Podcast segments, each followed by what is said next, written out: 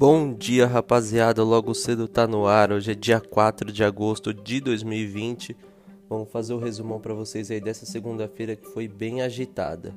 Vamos começar com o boletim do coronavírus. O país registrou 572 mortes pela Covid-19 nas últimas 24 horas, chegando ao total de 94.702 óbitos. Com isso, a média móvel de novas mortes no Brasil nos últimos sete dias foi de 995 óbitos, uma variação de menos 5% em relação aos dados registrados em 14 dias. Lembrando que a última vez que o país tinha registrado média de menos de mil mortes foi no dia 2 de julho. Então, uma notícia boa pra gente, apesar do número de infectados continuar crescendo aí em disparada. O Ministério da Saúde anunciou ontem que estuda uma medida provisória para viabilizar as 100 milhões de doses da vacina de Oxford contra a Covid-19 no Brasil. A proposta prevê um crédito orçamentário extraordinário de 1,9 bilhão de reais. Crédito extraordinário é uma modalidade de crédito feita para que o governo possa atender despesas urgentes e imprevisíveis como em caso de guerra ou durante um estado de calamidade pública, que é o caso. Ele só pode ser pedido e autorizado com a aprovação de uma medida provisória. As MPs são editadas pelo governo e têm força de lei assim que publicadas, mas precisam do aval do Congresso em até 120 dias. Segundo o Ministério da Saúde, o valor vai ser gasto da seguinte forma: 1,3 bilhão para pagamentos à AstraZeneca, previstos no contrato de encomenda tecnológica, 522,1 milhões para produzir a vacina na Fiocruz e 95,6 milhões para a absorção da tecnologia pela Fiocruz. Outra notícia é que o Ministério da Educação afirmou que desconhece o alcance do ensino remoto no país durante a pandemia em, re, em resposta a um requerimento da Comissão Externa de Acompanhamento do MEC na Câmara, a pasta afirmou que não dispõe de informações acerca do número de alunos da rede pública de ensino do país que estão tendo teleaulas e aulas online até o momento. O ofício enviado pelos deputados no dia 25 de junho questionava, entre outros pontos, qual o número de alunos da rede pública que estão tendo teleaulas e aulas online até o momento e se o MEC pretende avaliar a efetividade do estudo à distância após o retorno das aulas.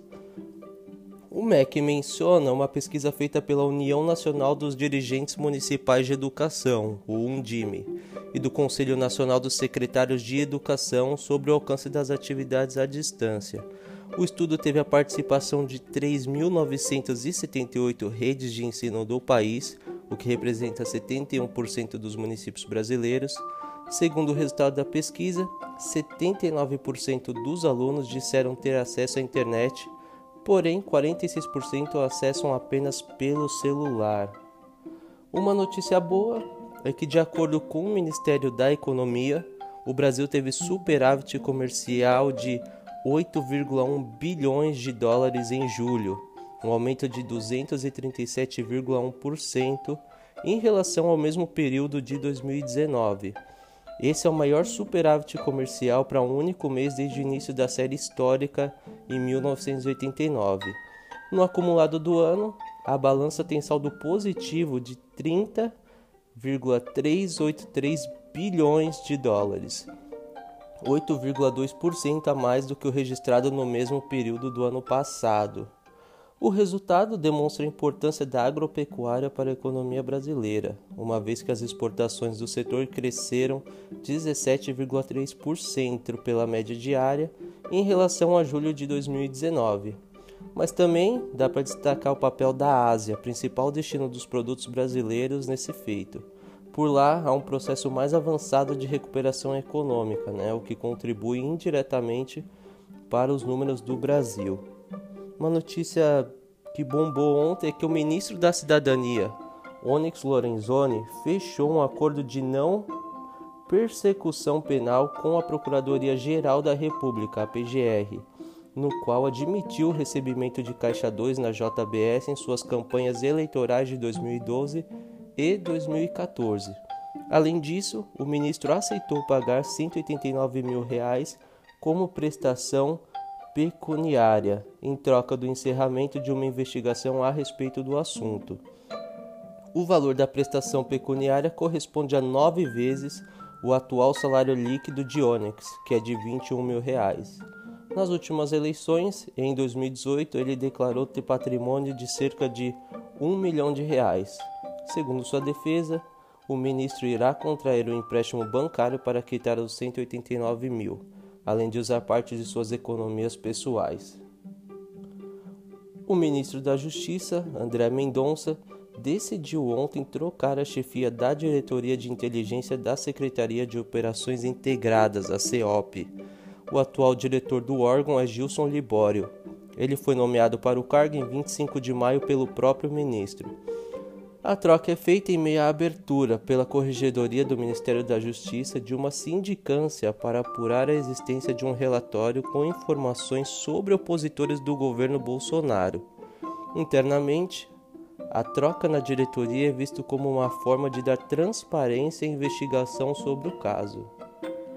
Nos Estados Unidos, o presidente Donald Trump disse ontem que não se opõe à aquisição do TikTok pela Microsoft e que proibirá o serviço nos Estados Unidos no dia 15 de setembro se não houver um acordo de venda até a data. Na sexta-feira, Trump disse que planejava banir as operações do aplicativo de vídeo de propriedade chinesa nos Estados Unidos depois de negar uma possível venda do TikTok à Microsoft. Para o presidente americano, a plataforma pode ser uma ferramenta de inteligência chinesa. Galerinha, muito obrigado pela audiência. Vou passar a bola para o Cauê. Tenham todos um bom dia. Até mais.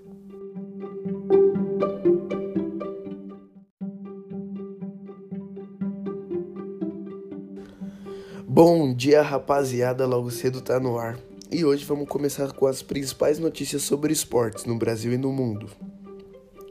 E vamos já com as notícias sobre o clássico, que já os bastidores está pegando fogo. Corinthians e Palmeiras. Rafael Klaus será o árbitro do jogo de ida da final do Paulistão. O primeiro derby decisivo do torneio é nesta quarta-feira, às 21h30, em Itaquera. lembrando que a torcida palmeirense não tem boas lembranças com o Klaus, né? Mas vamos aguardar. É um ótimo árbitro. Após polêmica, a Federação Paulista diz que Corinthians e Palmeiras farão novos testes para a Covid-19. Lembrando que o Corinthians não aceitou realizar o exame. E falando de Palmeiras e Corinthians ainda, Felipe Melo faz exames e desfalca Palmeiras em primeiro jogo da final do Paulistão. E aí, torcida palmeirense, é uma perda muito grande? Já em Minas, presidente do Cruzeiro revela que clube pode ser rebaixado para a Série C, após pedido do time da Arábia. Em Portugal, Jesus se emociona com volta ao Benfica e diz: Vim ganhar menos dinheiro que ganhava no Flamengo, mas quero título. Já no Flamengo, Domenech chega ao Flamengo e diz que está otimista com o time e, sem perder tempo, o técnico já começou a treinar o time, visando o Atlético Mineiro pelo Campeonato Brasileiro, que tem sua volta em domingo. E o Campeonato Brasileiro vai pegar fogo, hein? E essa semana tem a volta da Champions League. Manchester, Manchester City e Real Madrid abrem a volta dessa Champions League. Lembrando que o City ganhou o primeiro jogo por 2 a 1. Nessa sexta-feira, dia 7, também tem Juventus e Lyon. A Juventus saiu na frente com o placar de 1 a 0 no primeiro jogo.